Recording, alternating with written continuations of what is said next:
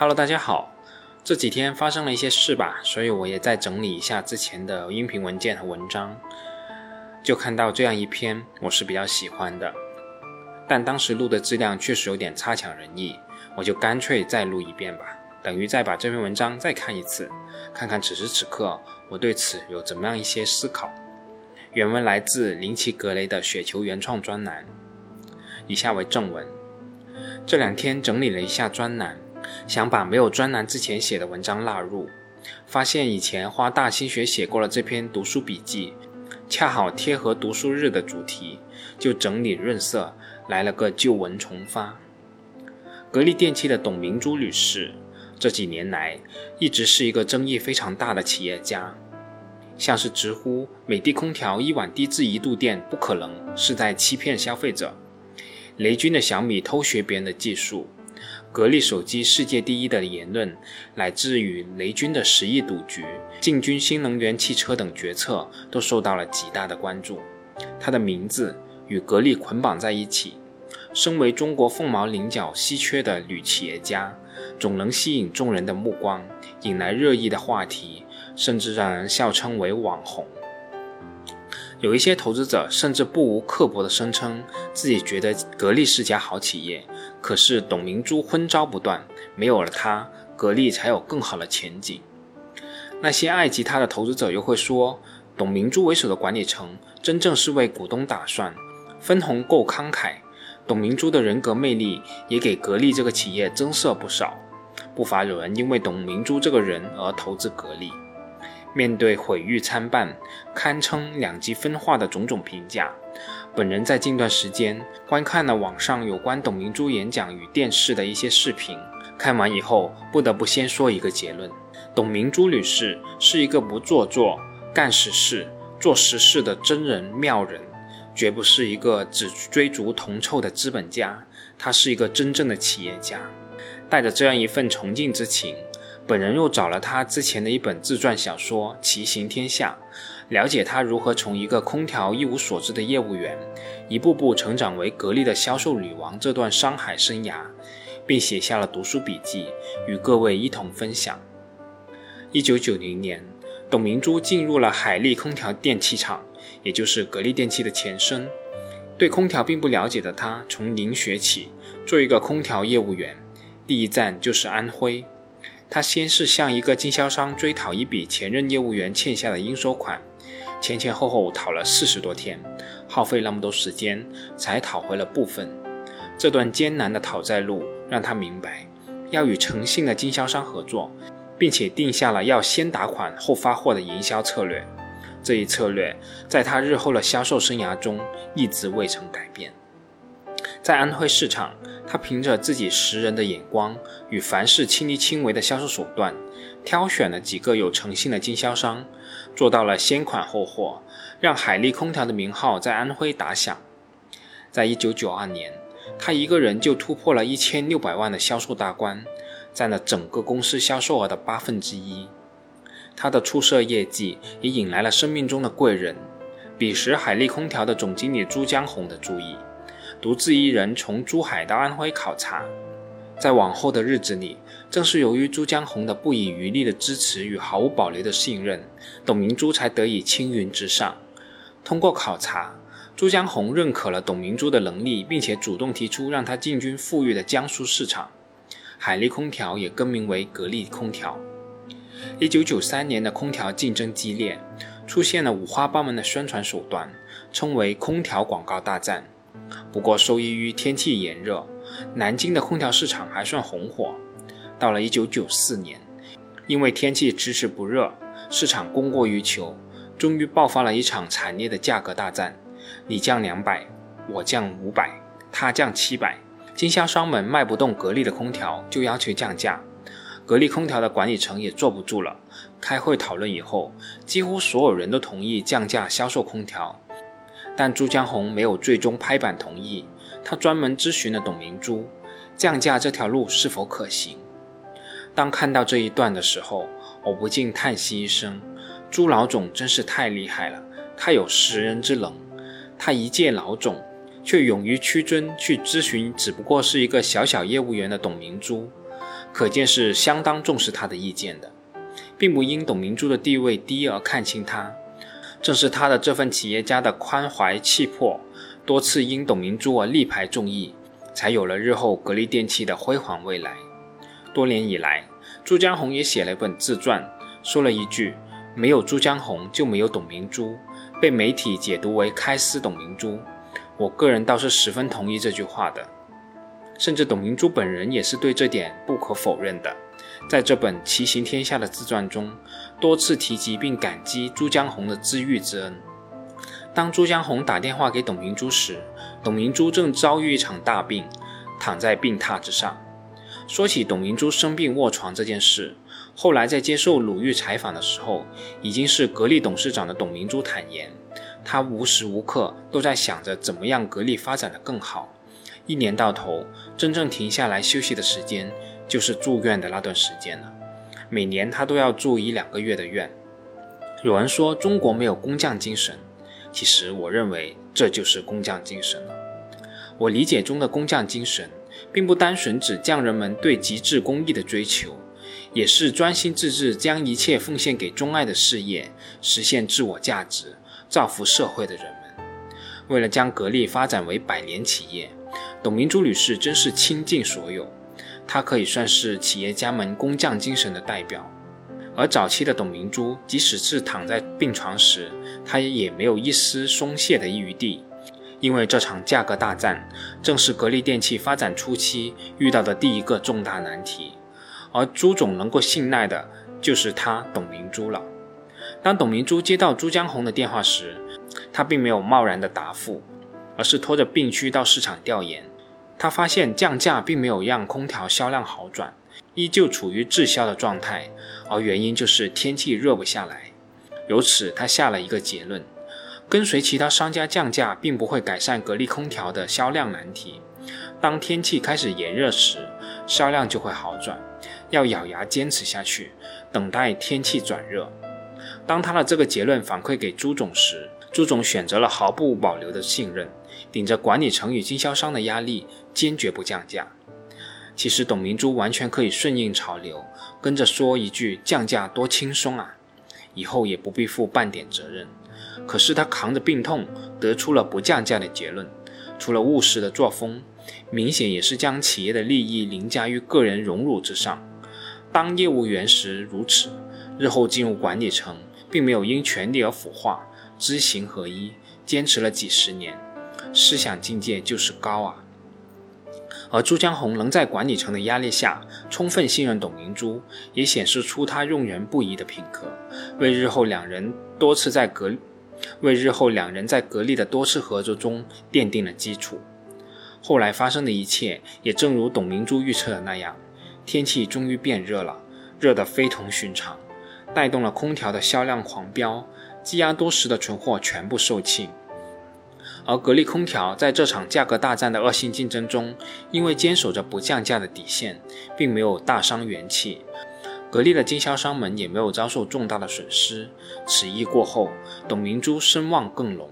但是，董明珠还没来得及松口气，珠海的总部却发生了一件生死存亡的重大危机：一批骨干的业务员集体辞职了。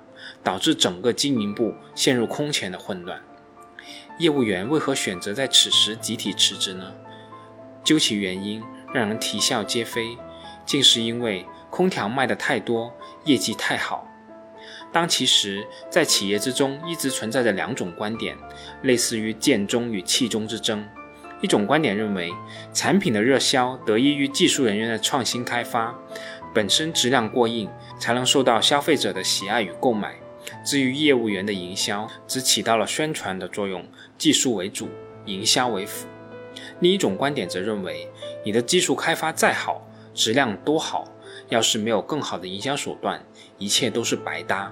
正所谓酒香也怕巷子深，只要营销好，不需要什么创新，什么技术。业务员舌灿兰花，残次品也能卖个好价钱。因此，营销为主，技术为辅。朱江洪主抓技术，因此偏向于第一种观点。一九九四年这一年，空调卖得好，业务员确实功不可没，可这是公司全体上下团结一心的努力，特别是背后的技术人员。因此，在空调热销的情况下，业务员的提成与待遇不仅没有提高，反而降了一定的比例。正是这个决策引起了那些持有第二种观点的业务员不满。正巧有些有着同样观点的企业老板看中业务员的营销能力，高薪挖角，双方一拍即合。业务员拍拍屁股就走人了，不带走一片云彩，只留下了一片狼藉，等着一个人来收拾残局，振兴气象。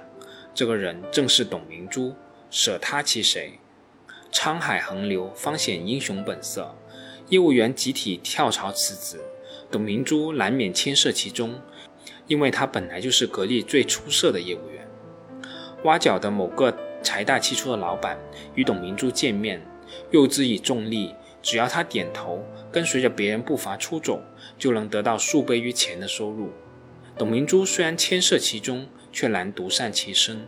他听那老板说话，无半点长远规划。立刻推断出这人比朱江红差远了。再者，此时格力正是危急存亡之秋，他若出走了，无疑是压倒格力的最后一根稻草。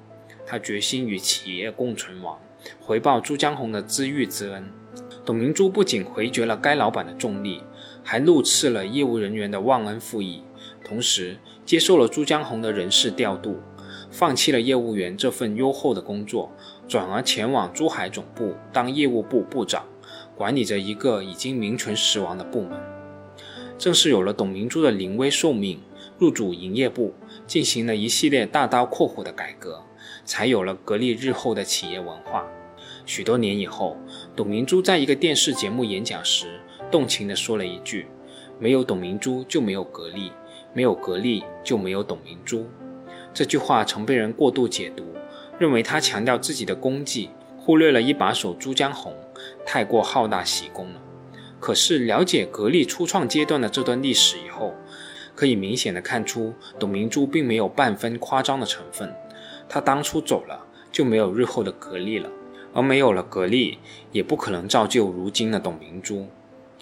一九九四年，董明珠在朱江红的引荐下，成为了经营部部长。他秉承着只要没有私心就一定干好，建立企业内部的向心力等宗旨，开始整顿内部的风气，分析了国企与私企的利弊好坏，又向日本企业考察，学习先进的企业文化，意识到培育员工企业意识的重要性。整顿好经营部后，董明珠并没有因此停下脚步，为了让格力的未来发展更好，他改革的下一步对准了公司的钱罐子。财务部，他做了一个大逆不道的举动，向朱江红索要财权。读到此时，也禁不住为董明珠捏一把汗呐！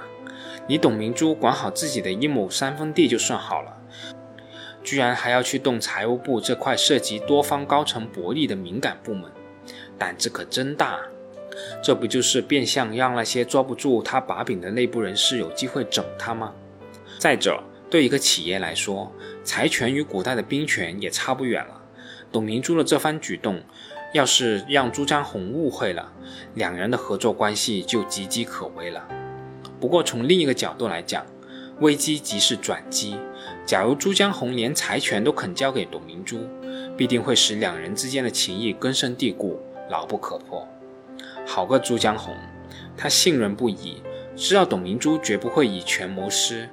再一次抵住了管理高层们的压力，给予了董明珠管理财务部的权利，让他放手去做。董明珠经手财务部后，建立了一套财务循环监督机制，从此格力扑朔迷离的账目变得清晰，效率也提高了。格力电器的财务报表数据那么漂亮，估计也和董明珠当时的举措是分不开的。董明珠上任后的一系列举动，被内部人士戏称为“三把火”：抓内情、查账。整人，七句总结轻描淡写，个中艰辛险阻，只有董明珠一人知道了。不只要面对外头的明枪，还要面对内部有心人士的暗箭，他可谓是心力交瘁，却不讨好。有人替他不值，他自己是怎么看的呢？一九九五年，董明珠又一次病倒了，这次她住了五十天的院，远离人群，忍受疾病煎熬的她。住院静思，自己所做的一切究竟值不值得，最终得出结论。允许我怀着满腔的敬意，将书中的这段话完整的抄录下来。人生最重要的是要得到社会的承认，这是最大的回报。我在这个巨变中的时代，尽情的活过一次，做了我应该做也能够做的事。生而为中国女人，更有何求？看到了这段发自肺腑的自白，我不由自主地联想到黄阳明的《农场悟道》。两人都是在极端恶劣的环境下悟出了一生的信念，并为之奋斗一生，知行合一。不管怎么说，他成为管理者后，已与当初那个业务员的身份告别，体会到了干部与群众的区别。行文至此，关于骑行天下的读后感，只剩下了最后三个章节：骑行天下，人心为上，追求完美。我个人认为，作为格力投资者，这三个章节大家都应该去找来细读、精读，从中你可以知道格力强大竞争力的来源，还有淡季返利销售政策的详细解读。更关键的是关于企业文化的理念。好空调，格力造，不仅仅是一句广告词。格力空调一直都是在精益求精，从不存在守业之说，永远都是在创业。格力一直在寻求一种正和博弈，让公司与经销商、消费者都能得到共同的利益增进，皆大欢喜。格力很少宣传售后服务好，是因为售前、售中工作做得比较好，自然售后服务就少了，因此节约了不少成本。强大的毛利率也有这方面的原因。我还惊奇地发现，原来早在九十年代，朱江洪与董明珠就曾经思考过格力走向多元化的战略方针。到底是有专业化还是多元化，这是一个很大的问题。朱总对于企业的战略有一个大哥大的理论，认为走专业化，一门心思发展空调主业最好，将压力化为技术创新的动力。专业化的发展就像推土机一样，虽然走得慢，却非常的平稳，不会尾大不掉。正是这个战略方针，格力迅速发展。打败了春兰空调等巨头，在九八年销量跃居全国第一。时至今日，董明珠接受媒体采访，问及手机、新能源汽车等会不会影响到空调业务时，她都一直在强调，空调就是格力的主业。就我个人观点而言，目前格力饱受质疑的多元化业务，其实就是皇冠上的黄金边饰，衬出了空调主业的璀璨光芒。没有这些边饰，也不损明珠的魅力。有了的话，自然是我们赚到了。因为一名叫明珠的女士，用半生的光阴，在孜孜不倦地锻造着格力这座皇冠，越发的美轮美奂。在全书的结尾处，董明珠又一次强调了心中的信念：为社会多做贡献，尽可能实现人生价值，清清静静地度过这一生。她自我评价。圣人有三不朽：立言、立德、立功。他认为自己在立功方面还凑合，并再次感谢朱总的知遇之恩，才让他在立功上有所建树。不过，从历史的后视镜审视董明珠多年前的自我评价，通过董明珠这些年来知行合一的为人处事，个人认为她在立德方面也算是小有成就。董明珠女士就是中国当代企业家道德上的楷模。他虽不是三不朽的圣人，却在立功立德上无可挑剔。希望董总健康长寿，多多连任，带领格力继续走向辉煌。再次强调一句，我不仅是格力粉，更是明珠粉。或许有一天，董明珠女士不再任职格力了，会成为我卖出格力的最大一个理由。好，文章我就先说完了。从我个人角度而言。其实我并不希望说董明珠女士不再任职了，会成为我卖出格力电器的一个理由。我还是希望格力电器这家企业可以持续健康的成长。从另一个角度而言，我确实比较认同原文作者对董总的评价。我一直认为董总就是中国版的 B 夫人。至于 B 夫人的故事，之后有机会我再和大家分享吧。在董总的忽悠下，我相信格力电器会发展的更好。